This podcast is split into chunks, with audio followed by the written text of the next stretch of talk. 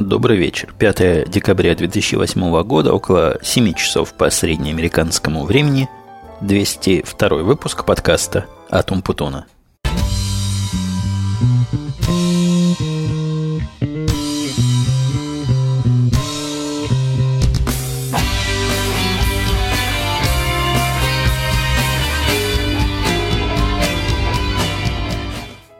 Несколько ранее у себя в Твиттере, который всякий желающий может легко найти, и ссылку на моей странице, я сказал такую завлекательную фразу, а проще говоря, завлекуху, что если ничего мне сегодня не помешает, писал я там, то запишу сегодня пристраннейший подкаст.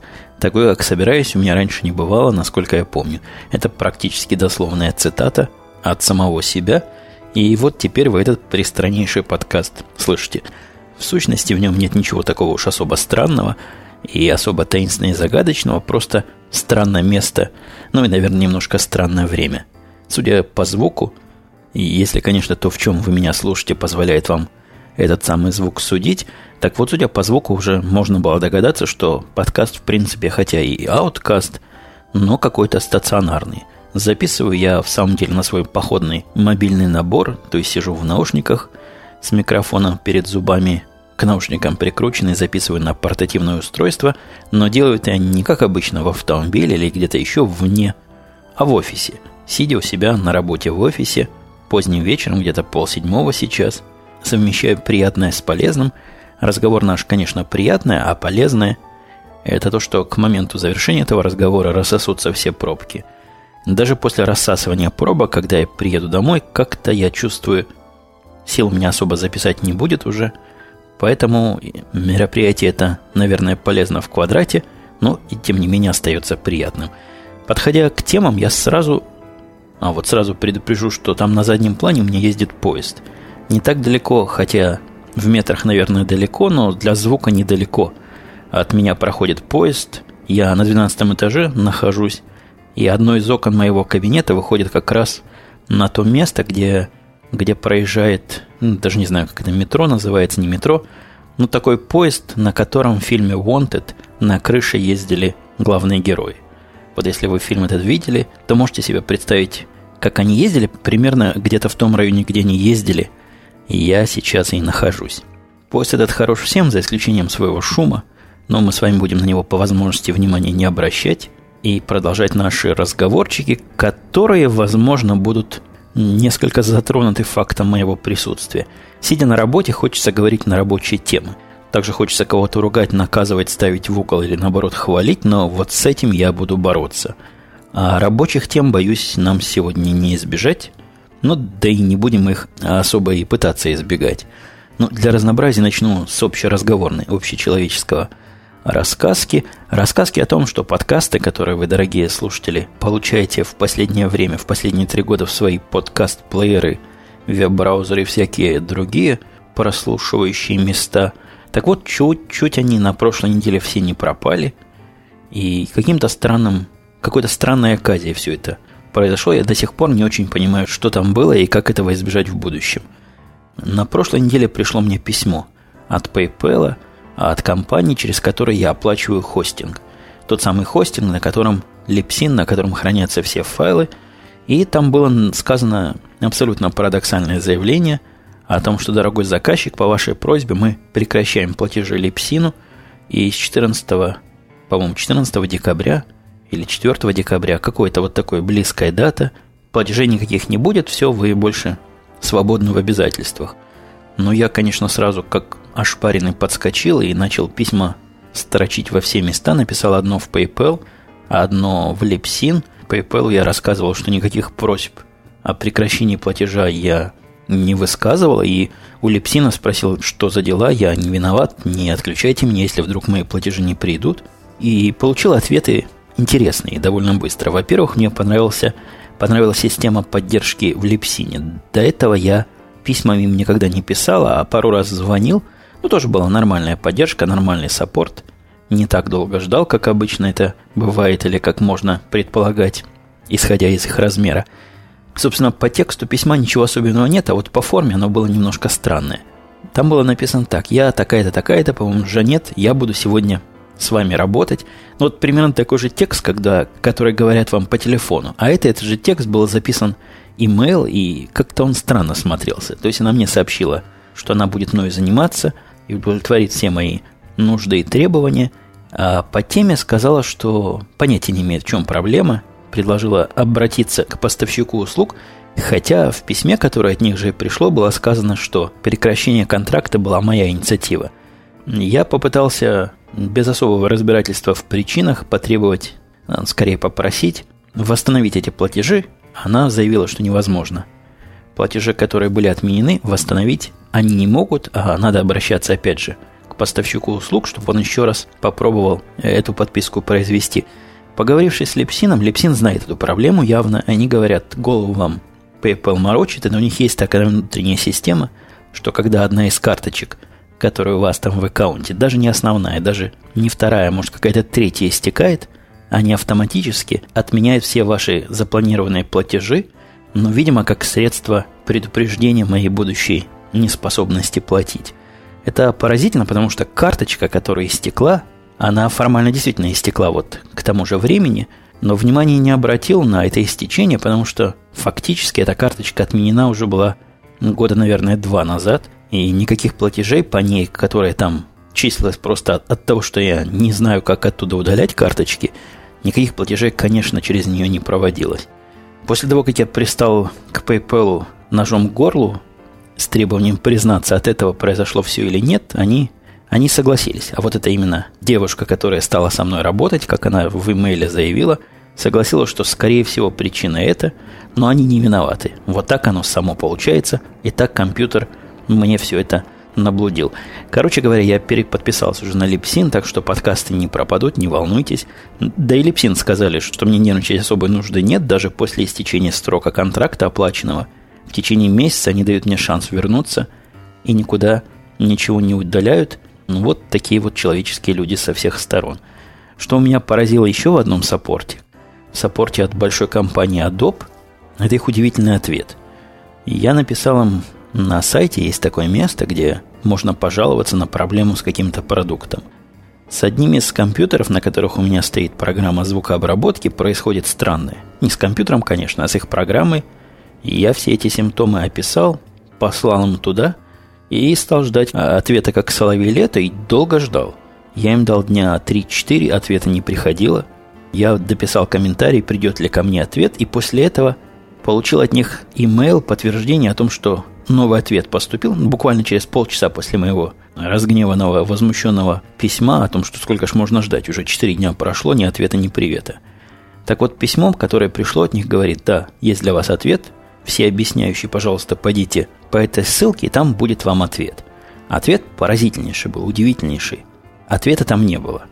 Но вот за то, что они сделали, они поменяли статус у моей, у моей открытой проблемы, моего тикета, с ожидает реакции технического персонала Adobe на ожидает дополнительных данных от кастомера, то есть от меня.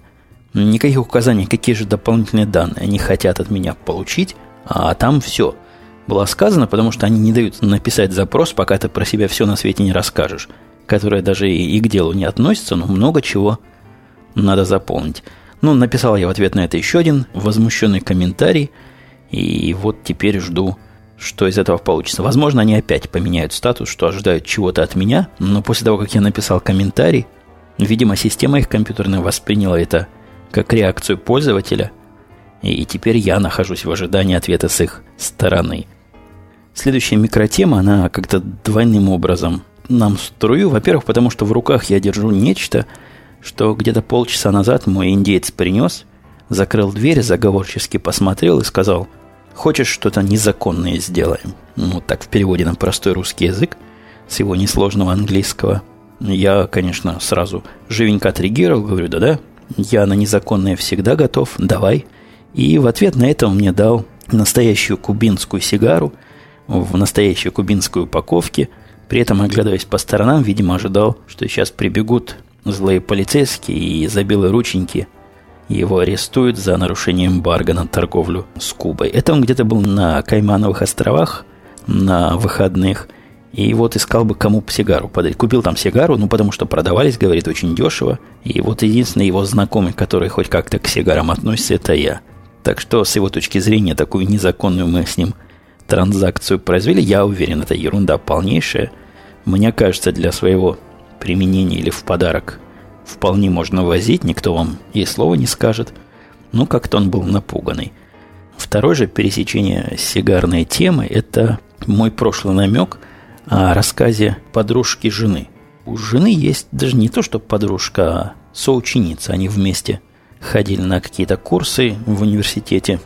Это было в тот период, когда жена моя решила, что надо срочно чему-то учиться, и пошла учиться какому-то очень продвинутому английскому языку. Я, я об этом рассказывал уже и раньше. Сейчас вроде бы это прошло, вроде бы мы больше не учимся – так вот, подружка оттуда рассказала, почему она ушла со своей последней работы. А работала же она в интересном месте, в городке Аврора, в котором есть казино. Самое настоящее казино, которое, как известно, не может быть на, по-моему, на федеральной земле или на земле штата не может быть. И поэтому казино там на воде. Ну, то есть, если восстанавливать, наверное, правильно всех этих законов, то казино в штате Иллинойс быть не могут, насколько я помню. А вот вода и речка это является федеральной какой-то землей, и там вроде бы казино можно быть. Как бы то ни было, там стоят огромные речные корабли, припаркованные, при, при найтованные, наверное, это называется. И на них день и ночь можно предаваться этому своеобразному пороку, этой, как некоторые говорят, зависимости. И я, честно говоря, зависимостью это особо не считаю, и игроманию, ну, как, впрочем, и компьютерную зависимость – считаю чем-то вымышленным и не очень настоящим. Так вот, подружка эта как раз и работала в этом казино, а раздавала карты. Как называется вот этот человек, который стоит за столом Блэк Джека и раздает карты, я не помню, но вот она этим занималась. Рассказывала, что работа очень нервная, потому что проходит за день через одного вот эту крупье или, как правильно, карта раздателя называют, не знаю, проходит суммы до сотни тысяч долларов, и отчеты такие точные, что и копейки потерять нельзя, ну, в буквальном смысле слова, доцентов при таких объемах проверяют, перепроверяют 10 раз. Но не это ее, собственно, заставило уйти. Работа, говорит, хорошая была, платили не так, чтобы мало, хотя и не особо много. Ну, кто за такую работу особо много будет платить. А самая главная причина, почему она ушла, была тяжесть этого места для здоровья. Ну, вот этот пункт нашего пересечения с сигарами. Она утверждает, что все играющие там в Jack, сидя за столом, во всяком случае все мужчины, курят сигары. В ее описании сигары они курят исключительно вонючие и дымные. Ну, может, она в сигарах ничего не понимает. А может, действительно, там всем сигары дают в подарок, кури не хочу. А на халяву покурить даже и вонючую дымную сигару, наверное, многие не откажутся. Она рассказывала, что за 4 месяца работы в постоянной этой сигарной атмосфере ее кожа стала просто желтой, похудела, здоровье все потеряла, пришлось срочно уходить на менее опасную для внешности и для общего состояния организма работу. Ну и вторая, это и последняя, наверное, сегодня около семейная новость. Жена моя ходила сдавать экзамен в прошедшую, да нет, в прошедшую, в эту неделю. Во вторник, по-моему, ходила сдавать экзамен, и у нас с ней просто какой-то семейный подряд. Я первый экзамен здесь в Америке не сдал, но не потому, что ездить не умел – ну, это просто смешно не сдать в Америке экзамен после 8 или 7 лет вождения в Израиле. Так, по-моему, не бывает. И я не сдал, потому что не знал о том, что на номере должен быть стикер. Стикер – такая наклеечка, которая у меня он был. Да, я уже эту историю вам рассказывал. Но для новеньких кратко повторю, что на номер цепляется наклеечка, которая доказывает всем окружающим, что определенный взнос годовой ты заплатил, и значит никому ничего не должен, можешь ехать.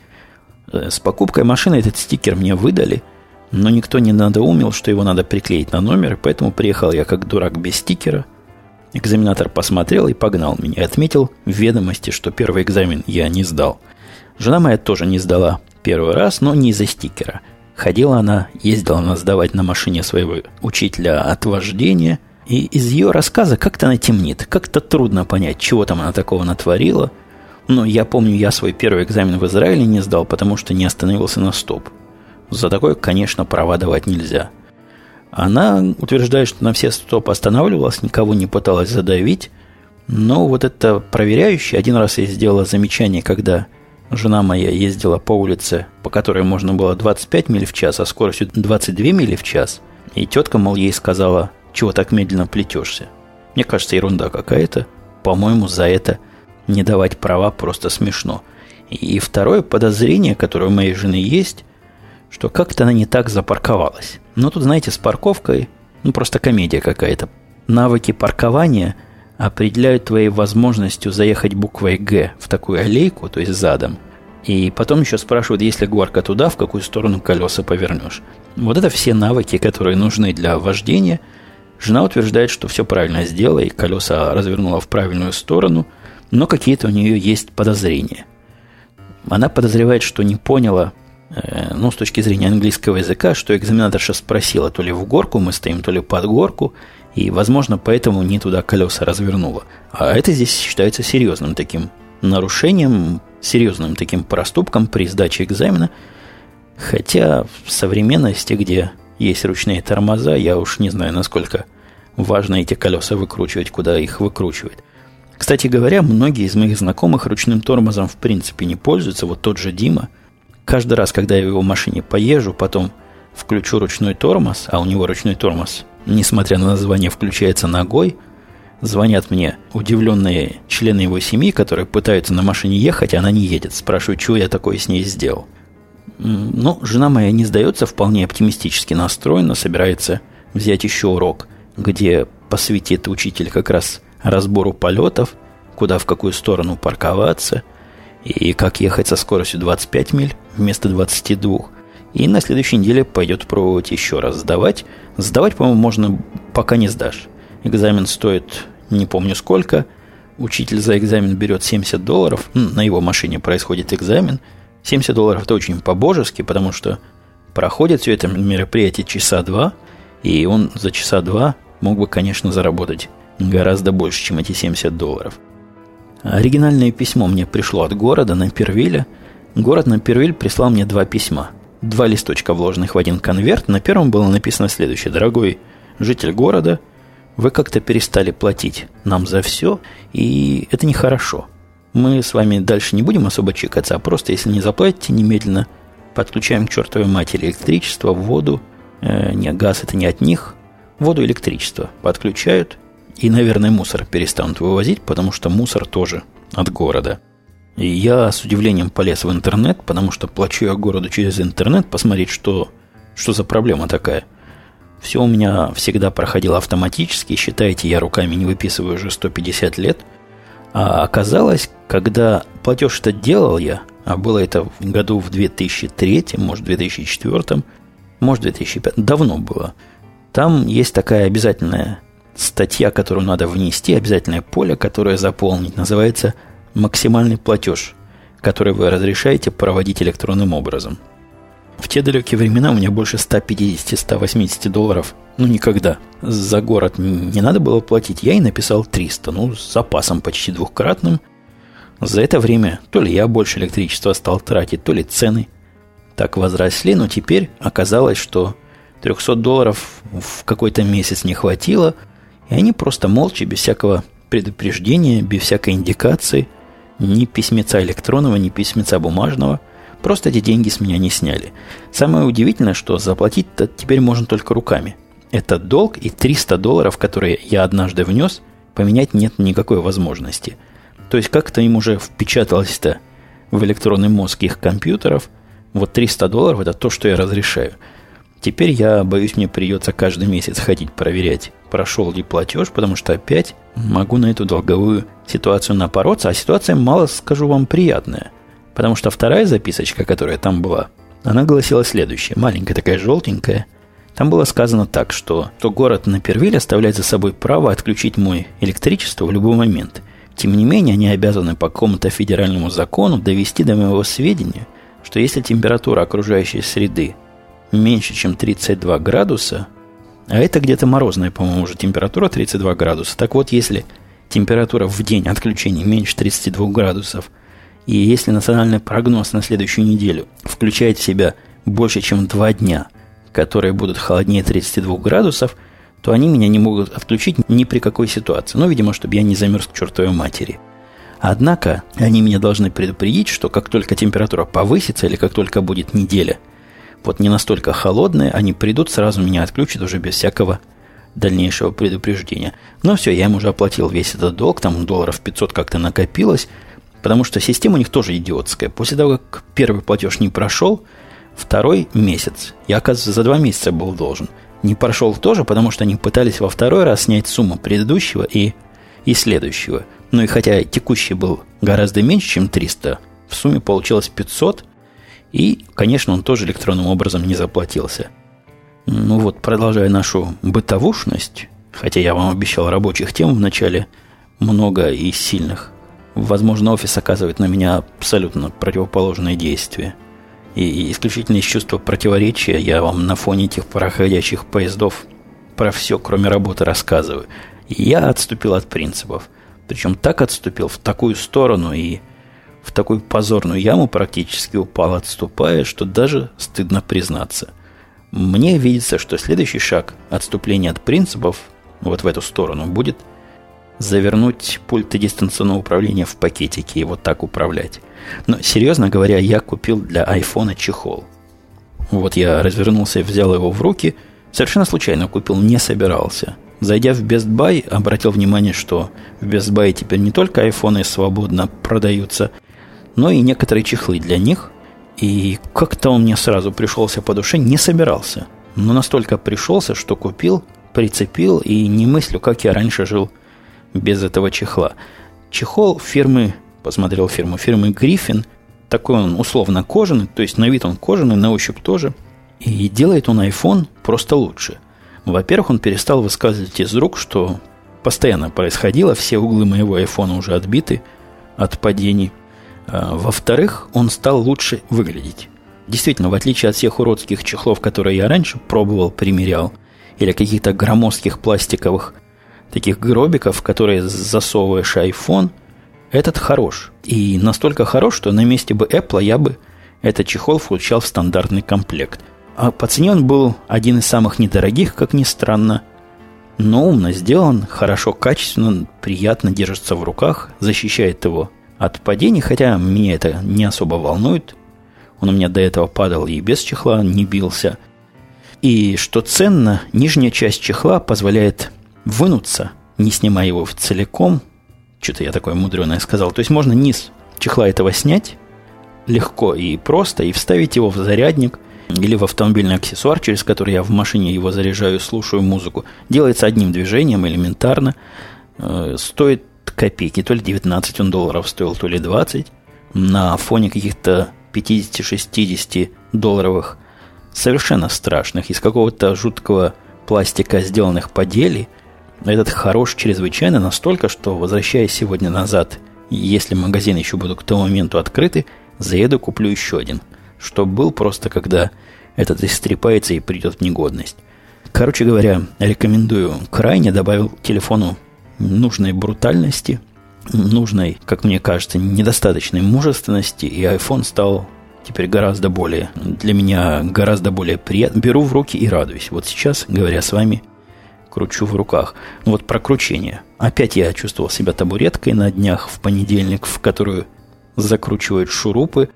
Но незабываемое впечатление. Это я ходил уже на примерку коронок на свои импланты, которые вроде бы там вросли хорошо – и на них теперь будут накручивать э, коронки, чтобы все это было законченным изделием. А опять удивился уже во второй раз, как засовывает в меня маленький гаечный ключ, и как этим гаечным ключом аккуратненько чего-то там крутят вправо-влево. Удивительное ощущение, абсолютно безболезненное, но чувствуешь, чувствуешь себя местом, в которое шурупы эти вкручивают или выкручивают. Поддержал я еще на этой неделе производителя в борьбе с нашей, в нашей всеобщей борьбе с экономическим кризисом производителя, к сожалению, не того поддержал японского. А другими простыми человеческими словами был я в магазине, в котором купил себе фотовспышку для Альфы, соневскую же фотовспышку. Вы знаете, я как-то к фотовспышкам относился не то что с подозрением, но как... Ну вот рабочая специфика была в том, что меня только что прервали и с мысли сбили – по-моему, я рассказывал о том, что к фотовспышкам относился всегда как-то без особого почтения, глядя ну, на их малую, мне казалось, функциональность и малый толк по сравнению с их какой-то чудовищной ценой. Вот эта фотовспышка от, от Sony, его родная, стоит под 300 долларов, а именно 299 долларов 99 центов. Но, однако, начитавшись всяких умных рекомендаций, умных фотокнижек, я понял, что без фотовспышки жизнь не жизнь, а каторга купил ее. Но вы знаете, результаты фотографирования в помещении с ней и без нее, без нее, то есть внутренняя фотовспышка, это, это небо и земля. Это невозможно сравнить, это надо видеть. Надо посмотреть фотографию желтовато, грязновато, со всеми сбитыми цветами, которые невозможно восстановить. Абсолютно плоскую, сделанную встроенной, ну теперь я уже вспышка не назову, встроенной мигалкой. И вот вот этой замечательной, хотя и не такой дешевой. А изделие это тоже непростое. То есть, казалось бы, вставил в то вспышку, ну и все. Нет, там какие-то свои режимы есть. Есть какой-то режим удаленной синхронизации. Я не знаю, умеет ли мой фотоаппарат удаленно с ней общаться. Но как-то эта вспышка может понимать команды издалека и подсвечивать объект особо хитрым образом. Сложная система. Я вот только начал читать инструкцию. Инструкция, на удивление, в начале на японском языке. Тоже такого давно не встречал – встречал, что без английского языка с одними другими европейскими, это да. А вот чтобы начиналось с японского, это странно. Если бы я не покупал ее в Best Buy, решил бы, что какой-то серый импорт как-то как-то не ту версию привезли. Нет, на вид совершенно официальная. И в наофициальнейшем магазине приобретена. Ну что, тронем немножко все-таки работы для разнообразия, раз уж запись, как вы помните, происходит на работе. У нас потерялись компьютеры. Вы слышали когда-нибудь, что потерялись компьютеры, которые вышли из пункта А в пункт Б и зависли где-то в пути? Ситуация вся эта не просто анекдотична, а анекдотична в квадрате. Краткое изложение выглядит, выглядит вот таким образом. Мне понадобились новые 4 сервера, относительно маленькие сервера. Они тысяч по 8, наверное, по 9. Ну, не самые маленькие, но не из больших. Размером в 2 юнита – я думаю, специалисты понимают эту высоту и уже пальцами развели, посмотрели, сколько это. Так вот, эти четыре сервера я заказал в наш компьютерный центр в Нью-Йорке. А оказалось, что не так все просто теперь. А теперь есть новая политика, видимо, как-то связанная с экономией. И в Нью-Йорке теперь нет людей, которые могут на эти сервера устанавливать операционную систему. А люди есть совсем в другом штате, по-моему, в Висконсине, тут недалеко от нас. Поэтому делается теперь просто – не просто, а очень просто. Берутся сервера и отправляются вместо Нью-Йорка в Висконсин. В Висконсине они их включают, добавляют иногда то, что надо, там дисков, если не хватает памяти, устанавливают операционную систему, пакуют обратно в те же коробки и специальным проверенным посыльным отправляют в Нью-Йорк на окончательную установку. Такая двухходовая процедура.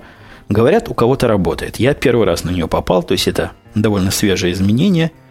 И вот эти ребята, которые в Висконсине были, все поставили, ну, по их словам, отгрузили сервера, и я приготовился сам к ночной установке. То есть мы договорились вчера, они должны были прийти в Нью-Йорк, и вчера я предполагался следить за установкой, они должны были знать, когда все готово, чтобы я проверил, дал знать, перевел, что надо перевести на них. Прождали до трех часов ночи и начали уже удивляться, как-то сервера не дошли до Нью-Йорка. То есть ребята в Висконсине утверждают, что они их отгрузили и обещали их повезти туда самолетом и клялись довести до 10 вечера по нью-йоркскому времени. Тут уже 3 часа нет серверов, пытаются найти концы какие-то, а оказывается, что нет ни одного в окружении нас живого человека, который знает, о какой компании их вообще отправили, который знает хоть что-нибудь. То есть канули сервера в лето, и никто не может никаких концов найти. Ну, странная ситуация, согласитесь не в воздухе же не зависли. Где-то-то они должны быть. Но в то, что их компания может уволочь или, или как-то украли в пути, тоже трудно поверить. Нашли, в конце концов, где-то к часам четырем мы уже нашли специальную девочку, которая как раз специалист в таких расследованиях. Она знает всех ходы и выходы, знает все телефоны всех директоров этих фирм по перевозке надежной. И дозвонились до нужной фирмы, нашли нужные номера всех этих отгрузок, погрузок, ордеров – а оказалось, что бестолковые ребята отвезли их, вместо того, чтобы отвезти их прямо в Нью-Йорк, отвезли их к себе на склад там в Висконсине и собирались потом дальше, на следующий день, почему-то повезти автомобилем в Чикаго. То есть там какая-то полнейшая путаница произошла. Чикаго это, конечно, я виноват. Я единственная зацепка к Чикаго. Я там в листе получателей фигурировал, и как-то у кого-то от Чикаго сбилась мушка, а, видимо, у этих грузчиков тоже ум за разум зашел, они видят, что требуют вести самолетом в Нью-Йорк, но пункт назначения почему-то Чикаго. Ну вот теперь, в конце концов, вся эта история, похоже, близится к разрешению, обещали к субботе все доставить и именно в Нью-Йорк. И я надеюсь, в этот раз не в Чикаго, потому что куда мне их тут девать в Чикаге, я, честно говоря, даже и не знаю. Ну, давайте трогать комментарии, хотя времени уже не так много остается.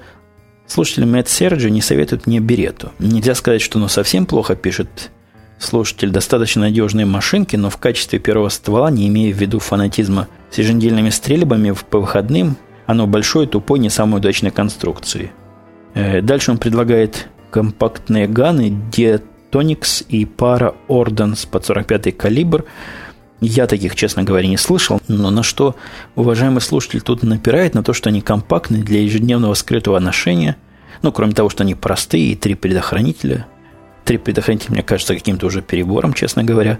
Для скрытого ношения я, дорогие мои слушатели, не пытаюсь оружие выбрать. Нельзя в штате Иллинойс ни скрытно, ни открыто его носить. Так что я вряд ли с этой точки зрения на него смотрю. Но это скорее для домашней такой стрельбы в нападающих, если будет кто нападать на мой дом, мою крепость. Ну, может, тир, когда схожу пострелять.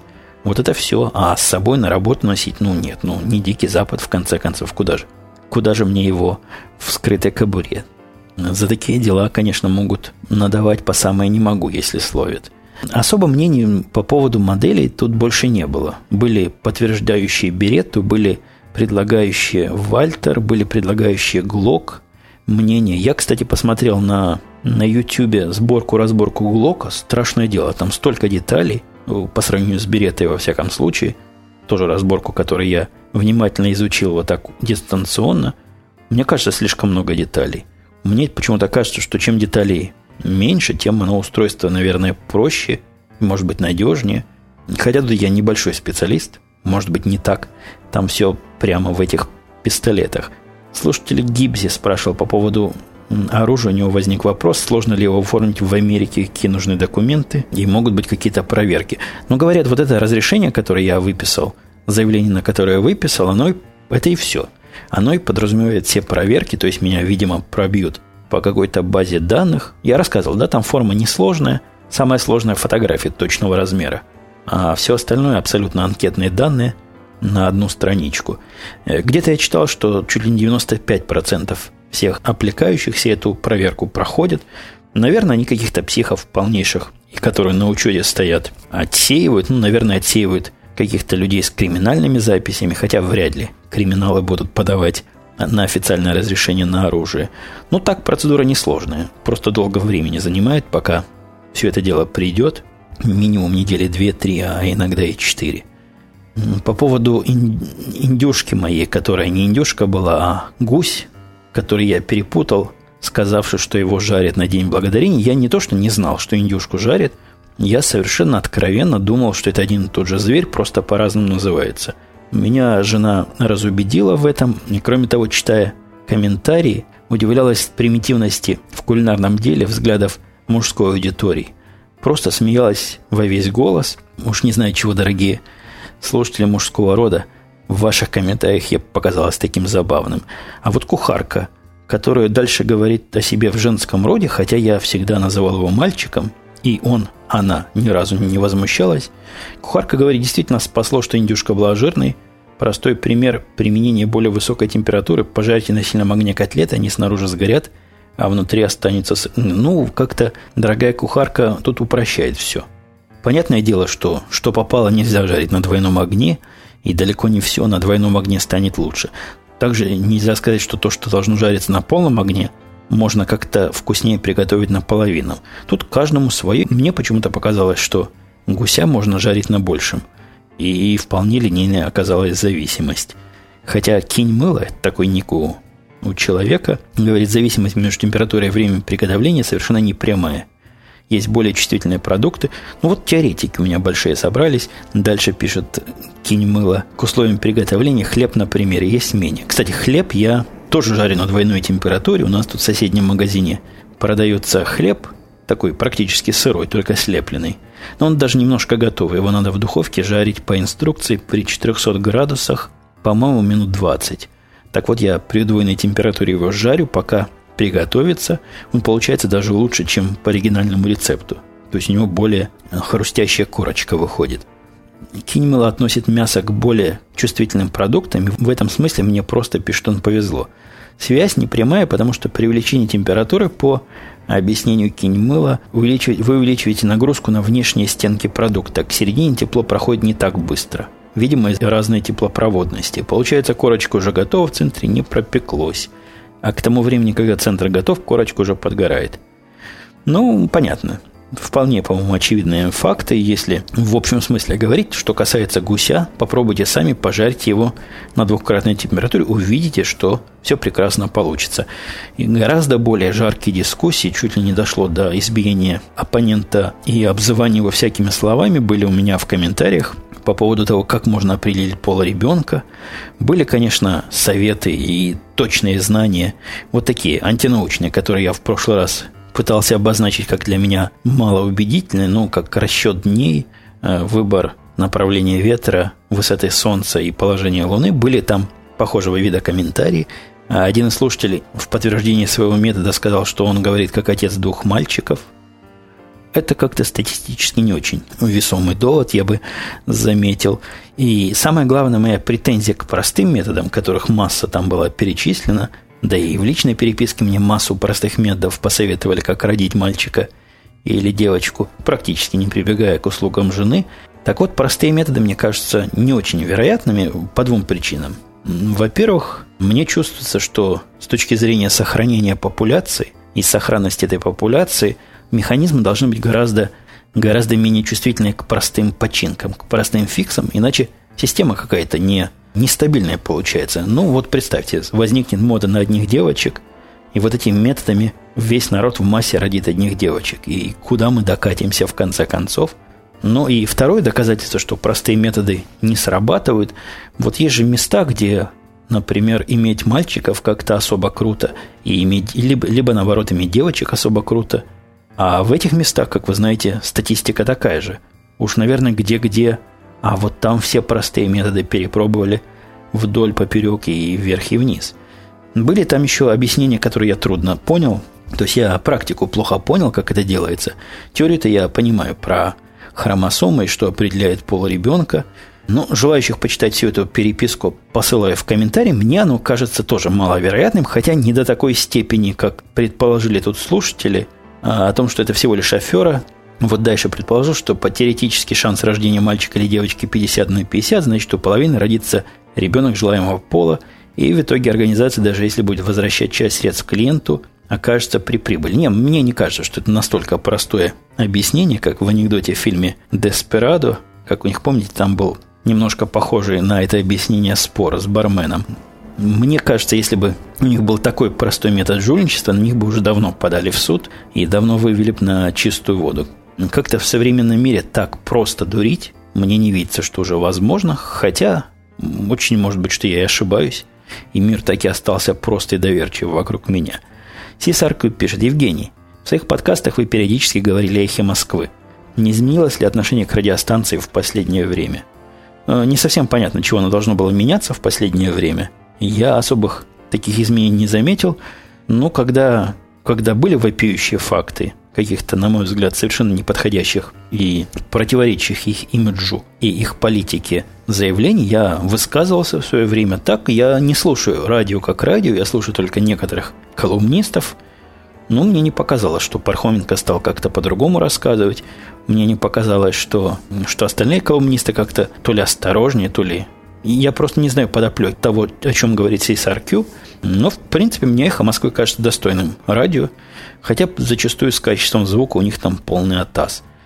Вы еще ни разу не говорили на тему увольнений, пишет Паскаль 07. Расскажите, пожалуйста, насколько сложно будет лично вам уволить сотрудника, а если это еще и девушка, афроамериканец? Как мне представляется, пишет Паскаль 07, для увольнения любого человека нужно гораздо больше причин и аргументов, чем в России. Не, ну тут есть, конечно, определенный загиб. Во-первых, опыта особого увольнения людей у меня нет, потому что я людей хорошо выбираю и редко приходится увольнять. Поэтому и не рассказывал ничего. Увольнял одного Карла, и вот про это увольнение, конечно, рассказывал. Что же касается Америки, афроамериканец, девушка, ну, это тоже, наверное, некие стереотипы, с одной стороны.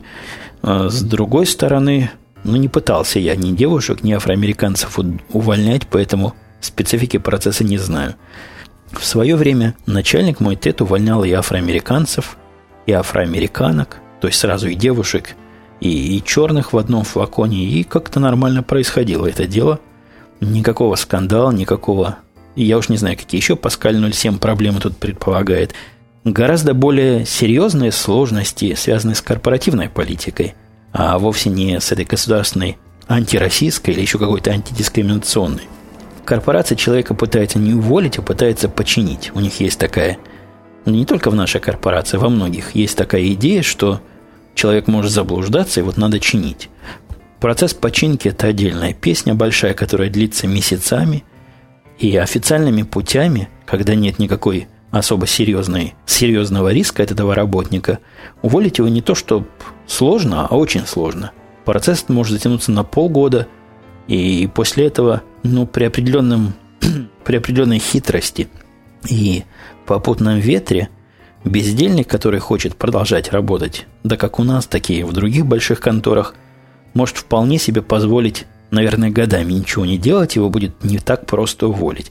Но с третьей стороны, на кого нападешь, я смог Карла уволить очень быстро, то есть с момента решения окончательного до момента его имплементации прошло ну, срок недели, какие-то даже не месяцы, и все вполне и вполне получилось. Кухарка – пол который мы решили женский, говорит Евгений нас, насчет наезда в коллеги. Он тебя подсиживает. Такое происходит, пишет кухарка, в любой сфере, но на фоне кризиса такая ситуация будет усиливаться, и, к сожалению, выигрывают те, кто больше выслуживается. Тут тоже имеет место быть упрощение, которое, конечно, вполне оправдано моим несколько плоским рассказом. Я вам описываю это вполне определенные стороны всего происходящего. У меня нет ни малейшего подозрения, что ни один человек в здравом уме подсиживать меня не захочет. Этому есть целый ряд совершенно ясных технических причин.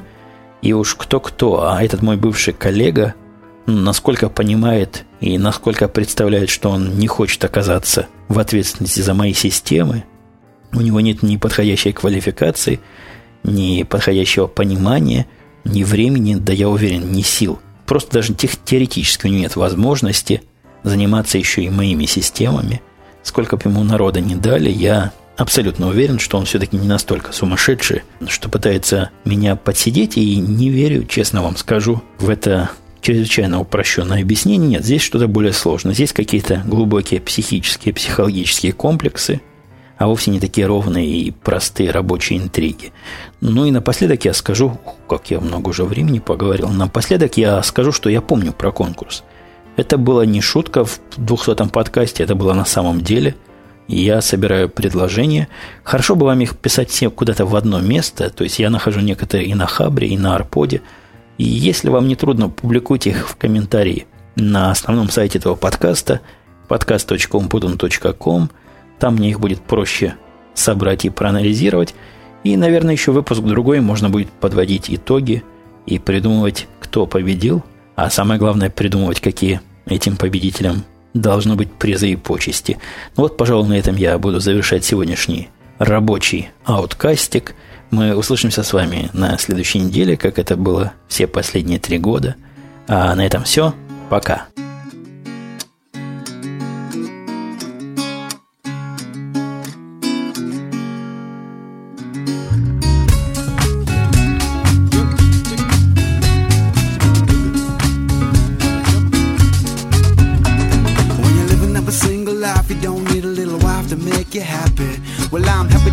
I got any girl gone, but I know no they can't have me. Then out of nowhere, she's flicking that hair like as if she misses cutie. Cause she got the brains and she got the smile, and you know she's got the booty. One time when the girl say ho, if your love ain't for the faint hearted, let's go, let's go get your man on the floor. Come on, let's get this sucker started. started. Who got the booty? She got the booty. You got the booty voodoo. Now blow me a kiss when you wiggle those hips and you shake a little something like this, singing.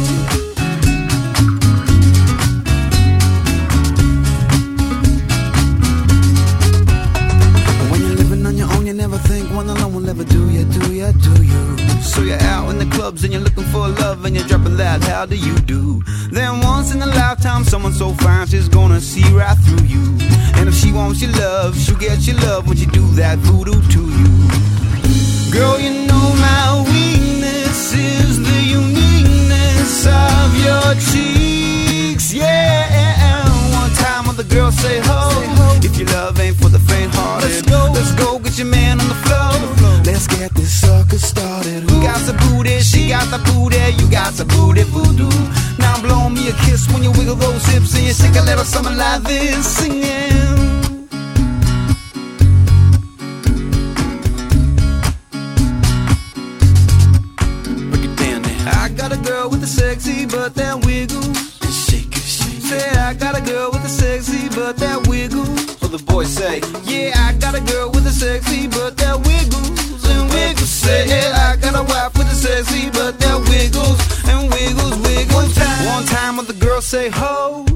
Love ain't for the faint-hearted, let's go get your man on the floor.